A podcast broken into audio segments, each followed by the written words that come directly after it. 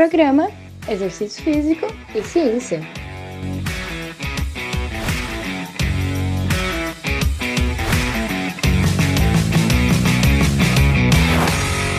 Está começando mais um Exercício Físico e Ciência.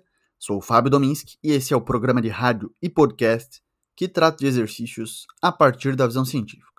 Bom, então gravando mais um episódio do podcast em uma viagem, aproveitando o trânsito aqui sempre em Itajaí, né?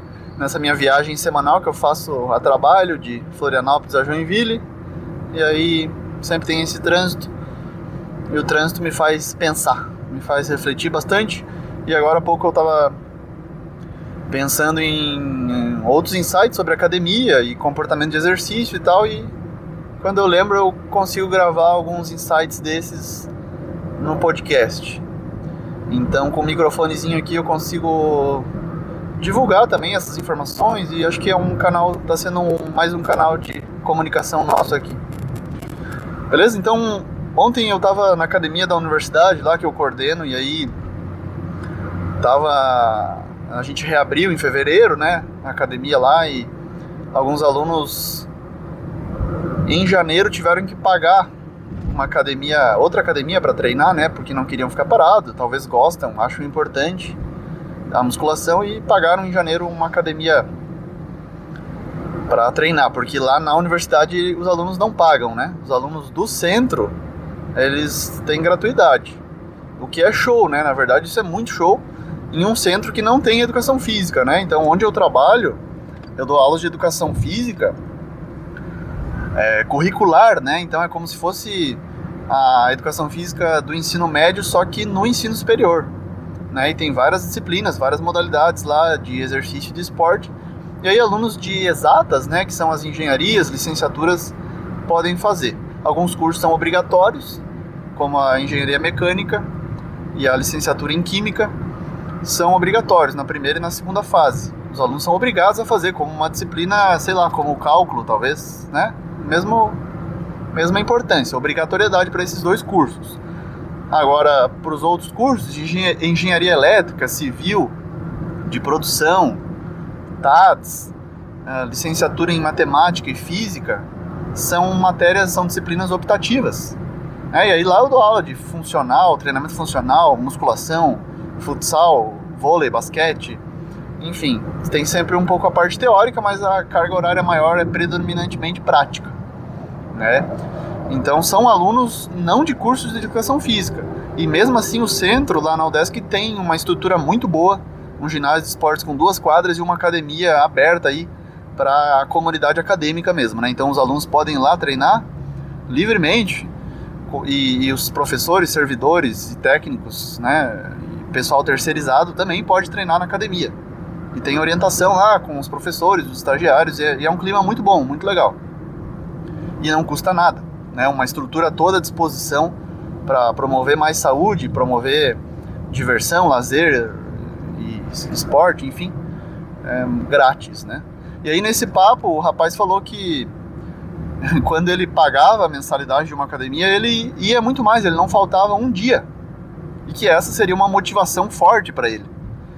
Né? O que na verdade talvez não seja bem assim como ele está percebendo né? Poxa, será que realmente ele ele sempre foi um aluno muito constante na nossa academia? E aí ele está percebendo que a motivação dele para não perder dinheiro, né, ou para não jogar fora, como ele mesmo falou, é ele ir na academia de qualquer jeito e tal, e às vezes ali ele falta. Mas na verdade eu questionei ele, não, mas você, cara, você tem várias outras motivações para fazer exercício. Dele, não, cara, mas a minha mais forte é não perder dinheiro e tal. Ele não está percebendo, talvez, como ele gosta de fazer exercício, como ele se sinta bem, como ele acha importante para a saúde.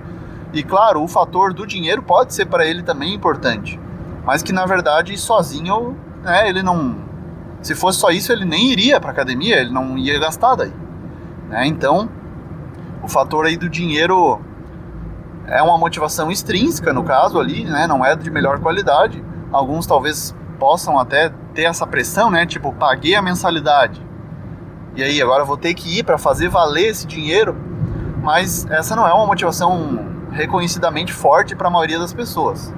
Pelo contrário, né? Hoje a gente tem muitos, muitas academias de rede em que o indivíduo entra num plano anual e fica pagando no cartão de crédito e, e não vai, realmente. Não vai.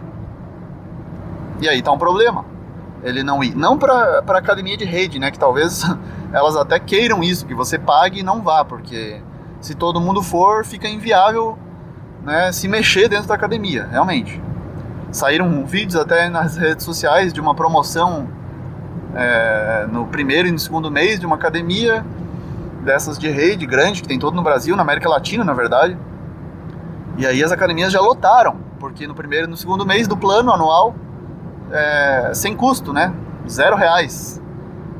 Só que fica quase que um ambiente é, impraticável, né, de fazer exercício, assim, de tanta gente que tem fila para fazer os equipamentos. E eu já enfrentei, né, já fui aluno dessa, dessa rede e enfrentei esse tipo de situação, de ter muitos alunos para um mesmo aparelho e fila mesmo, fila indiana para você usar o aparelho.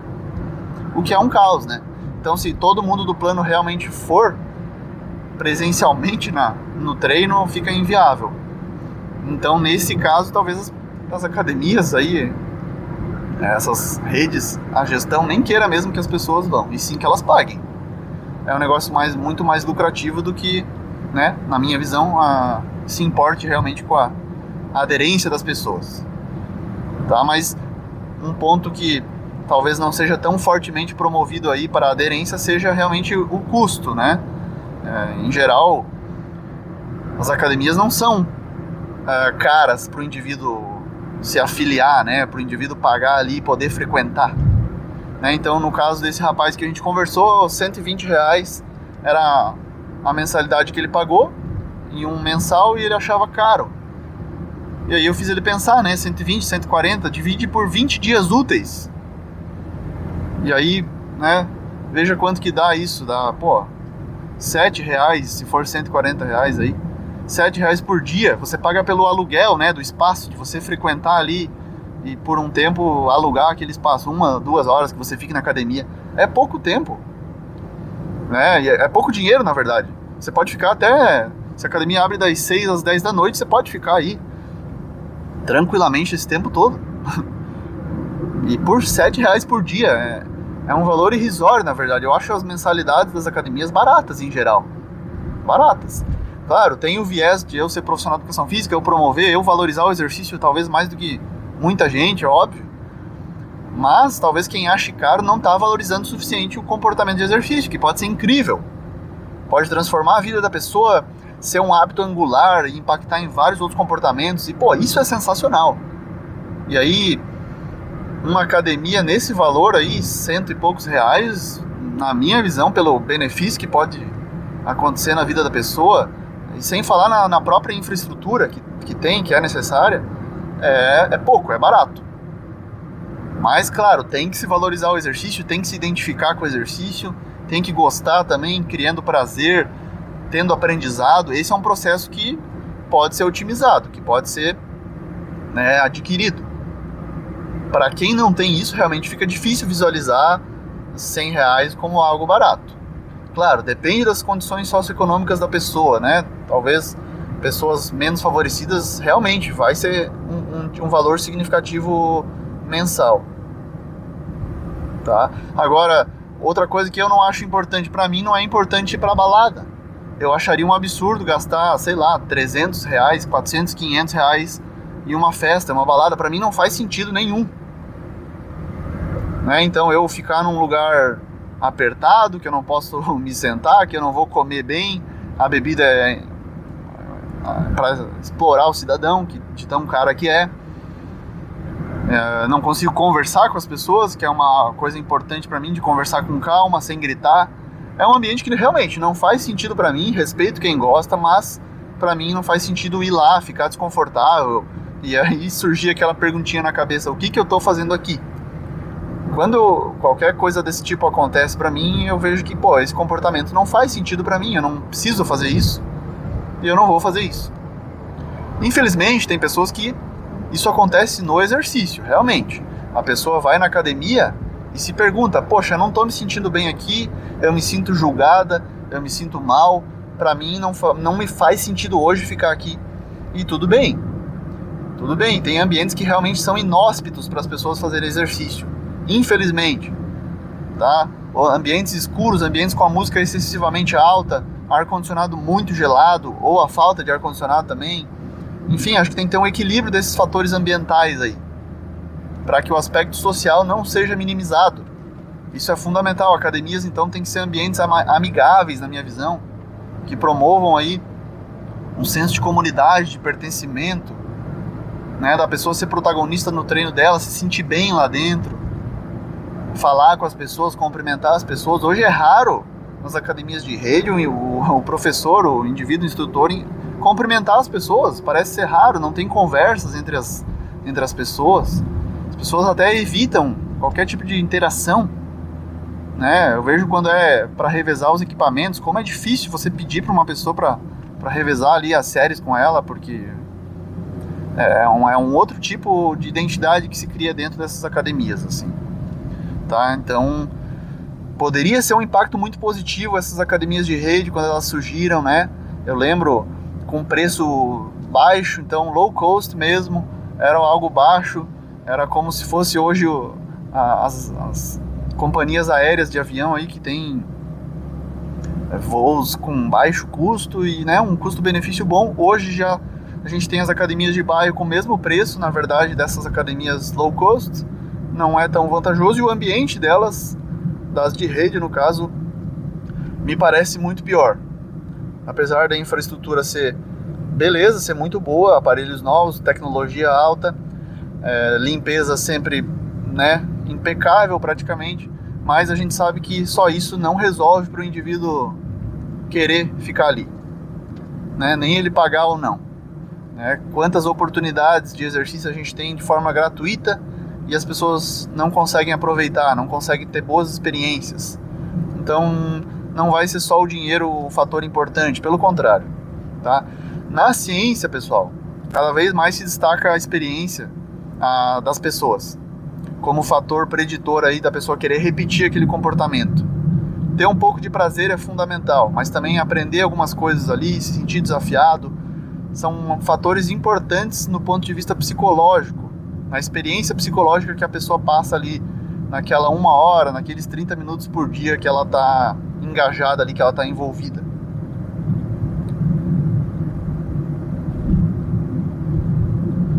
Então, eu tento explorar aí algumas estratégias, tanto intrínsecas quanto extrínsecas, para maximizar o prazer na atividade física.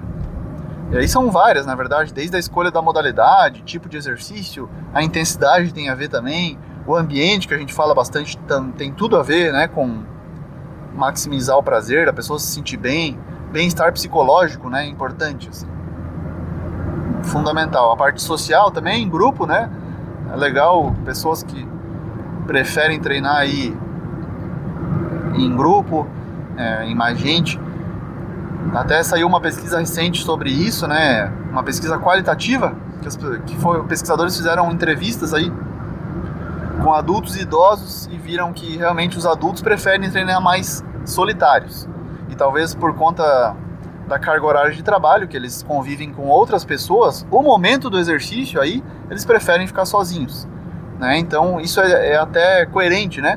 O indivíduo passa grande parte do dia com companhias do trabalho, às vezes da família, filhos, sempre tem gente junto com ele, e aí uma horinha por dia ele quer ficar sozinho um pouco com os pensamentos dele, reflexões, simplesmente ficar sozinho e o exercício é uma oportunidade para isso. Show de bola, beleza. Agora, os idosos já talvez ficam muito sozinhos em casa.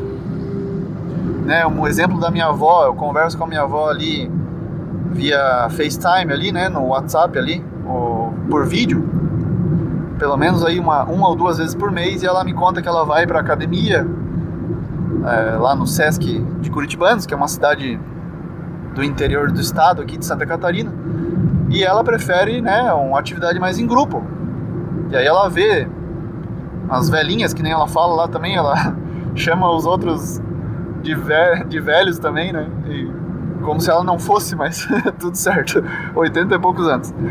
E aí ela acha bom, né? Ela se compara com as outras até. É uma forma de motivação, né? Ela vê outras senhoras, no caso a maioria são mulheres, que vão lá, praticam exercícios de força, o que é muito importante para ela, né? Fazer exercício de força é fundamental. E é um momento de socialização, então, já que ela mora sozinha, né? Ela vive sozinha e provavelmente sente falta de conversar com as pessoas, se atualizar, ver outras pessoas. E aí é um momento né, que une as duas coisas, socialização e, e movimento. Para a saúde física e mental dela, esses dois momentos é, são fundamentais. Né? E aí para ela, é, ela mesma já considera ver muitos benefícios, né? Dorme melhor, eu até tento na conversa com ela fazer ela perceber vários benefícios, né? Além do, claro, é, da força e tal, dos aspectos mais físicos, é, esses psicológicos e comportamentais aí que também as pessoas têm que perceberem para se motivarem, né?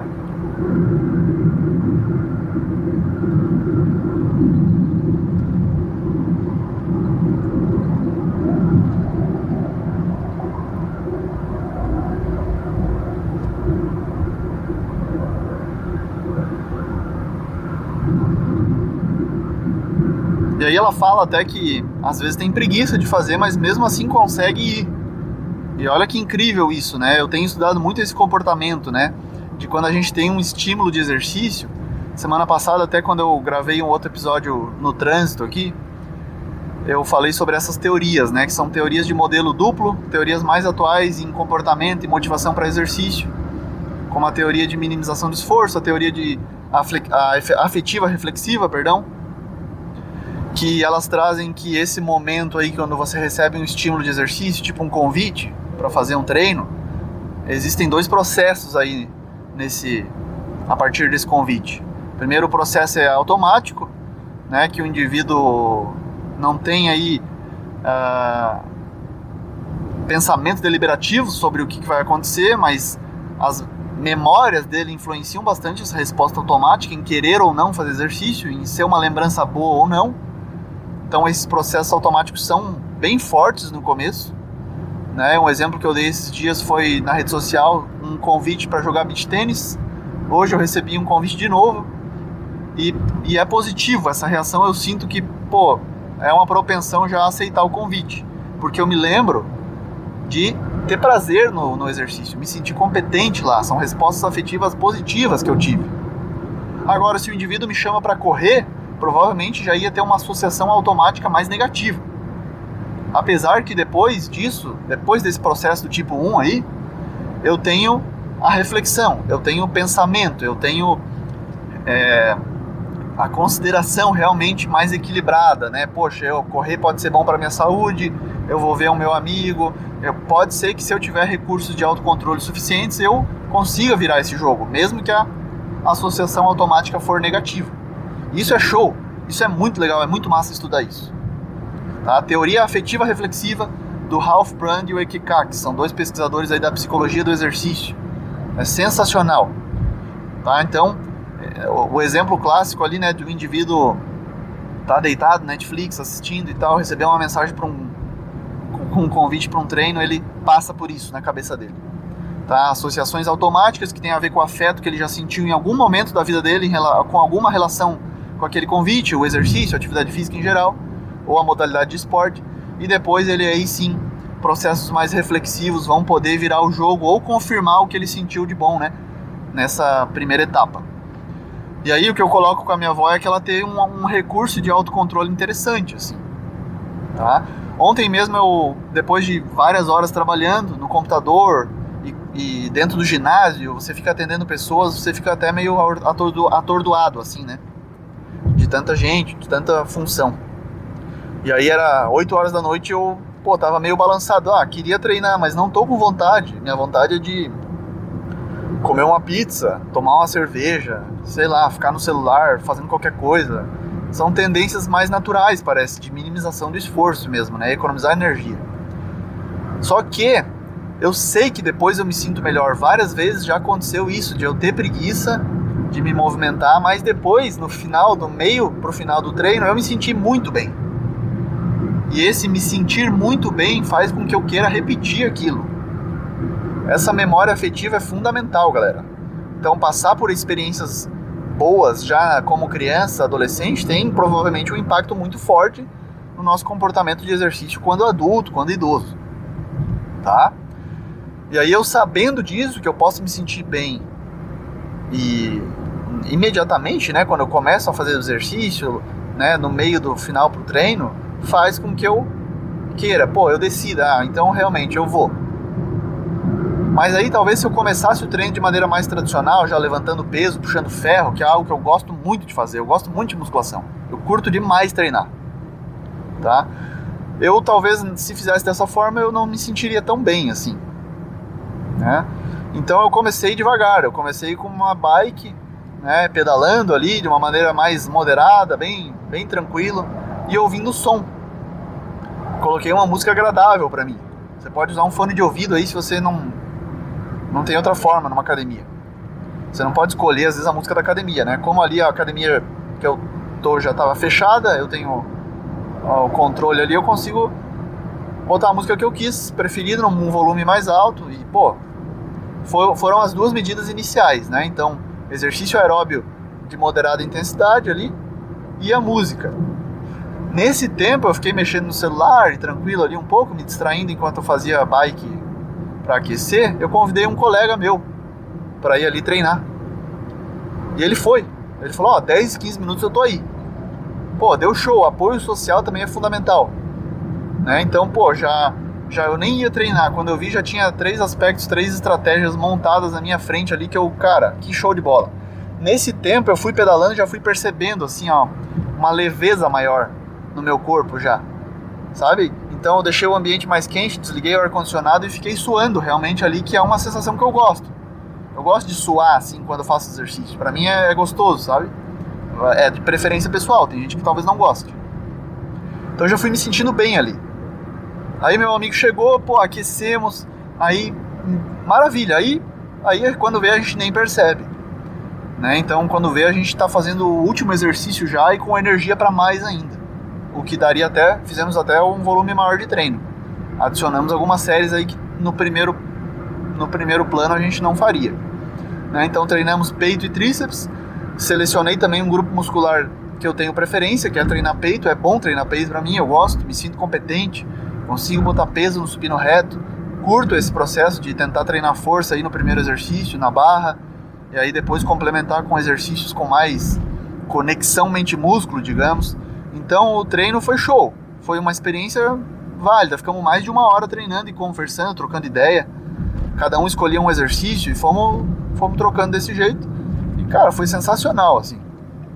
E um dia que a princípio eu não iria treinar e também se não treinasse tudo bem não me sentiria mal, não me culparia porque eu tive um dia cheio e faria, faria no dia seguinte, né? Faria hoje, já que foi ontem.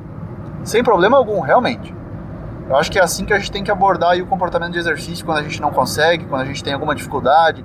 É entender a gente mesmo, não se, não se autocobrar excessivamente, porque provavelmente para a maioria dos que estão ouvindo aí, eu inclusive, o exercício não é uma prioridade para mim.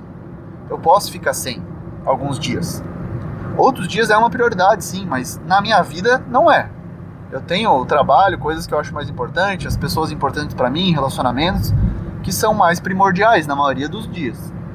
Né? Então a gente tem que entender que também é natural não conseguir fazer exercício, às vezes ter preguiça. Preguiça é algo totalmente natural.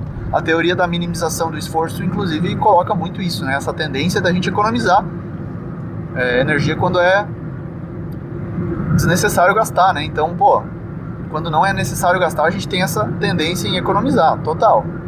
Talvez o cérebro ainda entenda que o exercício é uma forma desnecessária, né? A gente evoluiu aí 200 mil anos fazendo atividade física só quando era necessário, para caçar, para pescar. Aí a perspectiva evolucionista também nos dá caminhos interessantes. Isso é muito legal, é muito show. Então foram na verdade seis estratégias que eu utilizei, né? Eu também a, manipulei a intensidade que eu gosto de, por exemplo, treinar mais pesado o primeiro exercício, depois ir cadenciando, trabalhando a execução de uma maneira mais concentrada, uma contração muscular de qualidade, conexão mente-músculo. Eu fui manipulando isso. Isso são recursos de autocontrole. Então eu posso mexer no meu treino, manipular ele de maneira aí que favoreça o prazer. Né? Então foi o aquecimento, foi a música, foi o apoio social, chamar um amigo, foi a manipulação da intensidade, foi a escolha, a seleção do grupo muscular que eu mais gosto. Olha só quantas medidas que podem ser mediadas aí, né, alteradas para favorecer prazer. E aí está favorecendo uma resposta afetiva positiva. Uma experiência boa. Pô, ontem eu tive uma puta experiência, cara, dentro da academia. E eu treino há 14 anos. E isso gera lembrança para as próximas vezes que eu tiver dificuldade, eu tentar superar essa barreira aí de preguiça, de cansaço, de baixa energia e ter uma hora ali de prazer no meu dia. E aí, tão satisfeito que a gente ficou que a gente pediu uma pizza depois. Pedimos uma gloriosa pizza depois e tranquilo, sem culpa também, né? Com a, com a dieta equilibrada aí durante toda a semana, não há problema, né? Em fazer algumas refeições diferentes. Cada caso pode ser um caso, mas para mim a gente conseguiu equilibrar bem isso e, e valeu muito a pena esse processo. Esse é um exemplo aí que também pode te ajudar com essas estratégias, é, esses recursos aí que eu falo de autocontrole para a gente superar barreiras iniciais para se movimentar, que pode ser bem difícil. Em outros dias já foi mais difícil. E aí quanto mais eu estudo, mais eu consigo estar tá consciente aí tanto dos benefícios, mas também das estratégias que a gente pode utilizar para vencer essas barreiras. É fundamental. Espero ter ajudado aí em dias difíceis para você também treinar, também ter prazer, também usufruir dos benefícios. E aí a gente se sente até mais fortalecido aí depois desses dias, né? Você tem algo aí é, superado, né? Vale a pena. Um processo muito legal.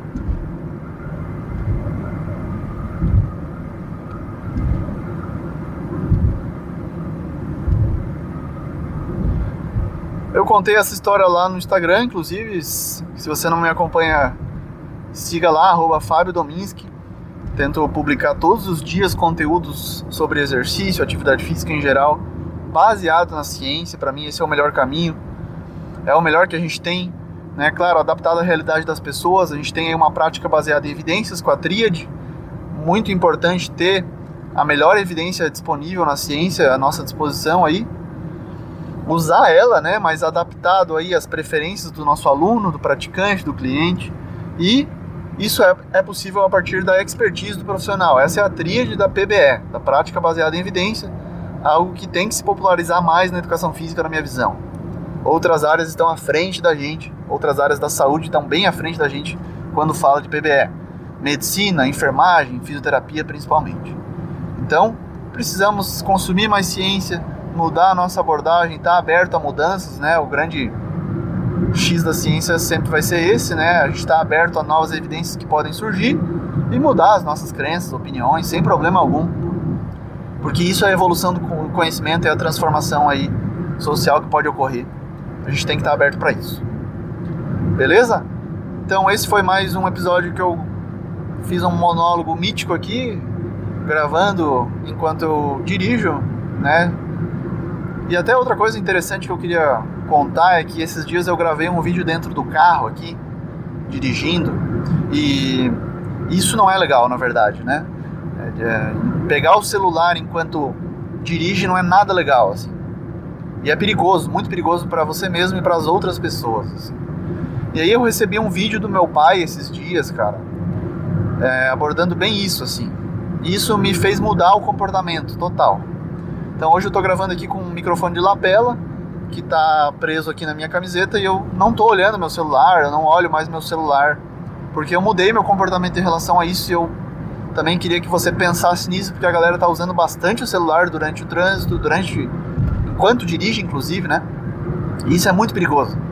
E o vídeo que meu pai me mandou impactou muito. E ele é o seguinte: uma galera entra numa sala de cinema, é fora do Brasil, acho. Uma propaganda da Ford, se não me engano, ou outra empresa de carro e aí eles conseguem com um sinal conectar o, o sinal deles lá a todos os celulares que estão ali na sala de cinema das pessoas. E aí eles começam a passar um trailerzinho, né, que é uma visão de um, uma pessoa dirigindo assim, né, o carro na frente ali, o vidro, para-brisa, é, dirigindo assim numa estrada e tal.